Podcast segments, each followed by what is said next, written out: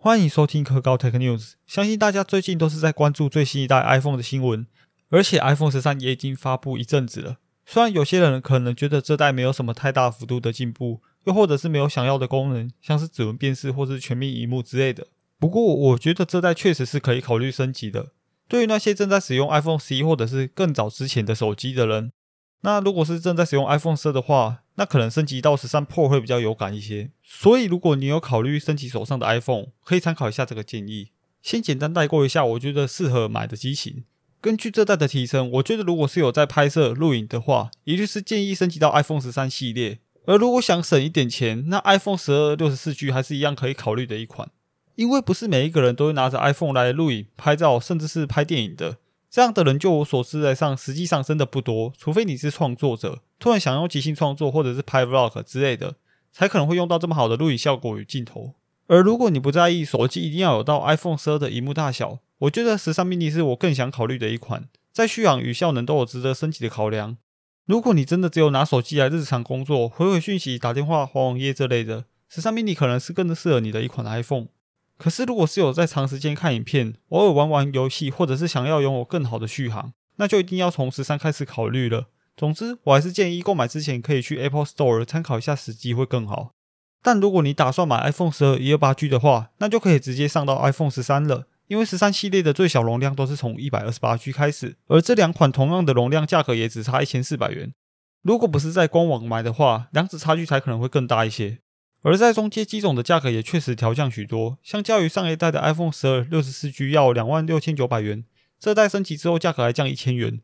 不过讲到这个，就想到前几个礼拜才刚买 iPhone 十二送人，这四千元还真的是有点大刀。而这代的 iPhone 十三系列一样是在相机表现又更加出色，在夜间对影方面的表现及电影模式都算是这代的特色，像是在夜拍时照片成像处理速度也快了许多，意思就是说。像是原本 iPhone 十二的夜拍处理速度大概要三秒，而搭载 S 五芯片的 iPhone 十三只要一秒就可以了。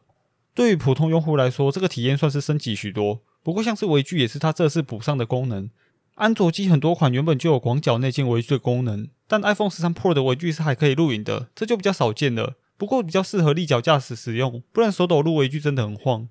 但相对的，如果拍摄升级也免不了镜头模组变大，而这代的 iPhone 十三镜头模组就比上一代要更大了一些，正面荧幕的刘海位置也有缩小，所以 iPhone 十三的手机壳与保护贴就无法共用。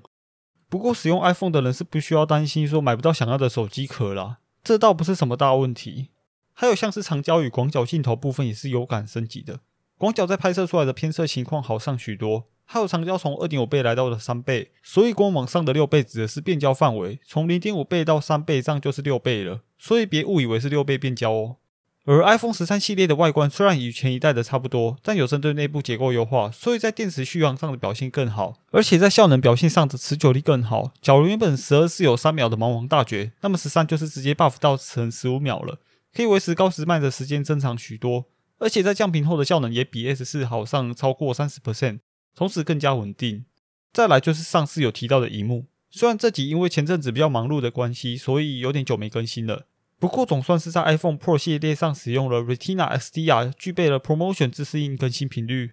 虽说这项技术也不是第一次看到，但套用在 iPhone 上，总觉得玩出的花样是特别多的，而且效果更加明显。像是以往的 iPhone 电量常常被诟病说无法一天一充，但这次除了在电量上有所提升。Promotion 自适应荧幕上的软体优化也做得相当不错，虽然支援一百二十赫兹的游戏更新较慢，但之后还是会补上的。在各个不同的使用情况下，自动调整荧幕更新率，荧幕会在十到一百二十赫兹之间自动调整。对于使用 iPhone 来看社群、办公、小说或者是漫画的人来说，续航上可以说是大大提升。iPhone 十三 Pro 一天一充不是问题，但对于玩游戏的人，只能算是一把双面刃。但我觉得能说是优点大于缺点。玩游戏时的体验也是大大上升，不过耗电量也是有点上升啦，所以外出时可能还是要携带行动电源会比较方便一点。总之，这代 iPhone 十三系列我觉得都可以考虑购买，特别是 iPhone 十三 mini 与 Pro 这两个机型，算是我认为具有相当吸引力的两只。首先，iPhone 十三 mini 因为刘海缩减的原因，在这代荧幕正面看起来比较不会突兀，相较于上一代的小机型配上大刘海，整个视觉体验非常不佳。在这代就改善许多，而这代的 iPhone 十三相机镜头表现也是由于 iPhone 十二 Pro Max 相同的拍摄表现。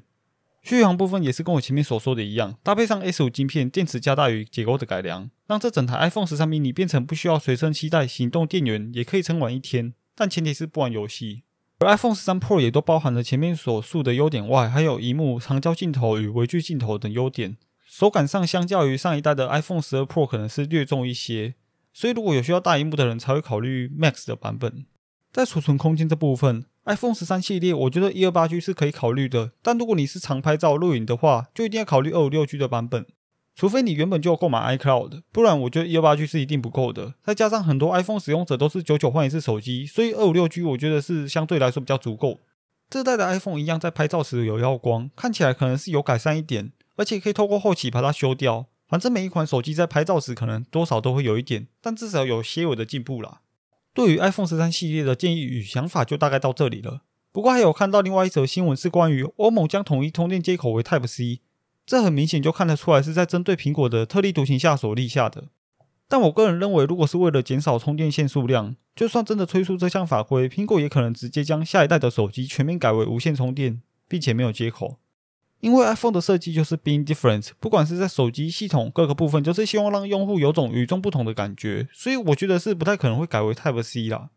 很明显可以看到，苹果真想改的话早就改了，特别是从充电线改为 USB-C to Lightning 的那一刻开始，它原本就可以从那时候就改成双头 USB-C 接口，因为改成 USB-C 对于旧的用户来说，他们并没有 USB-C 的充电头，所以无法使用。所以说，改为无线充电会比较像是苹果预期会做的事啦。就算 MacBook 都使用了 USB-C，iPhone 还是必须保持自己的经典，不然就是全面无线充电了。那今天就先讲到这里，喜欢的可以留言或者是按个订阅，先这样，拜。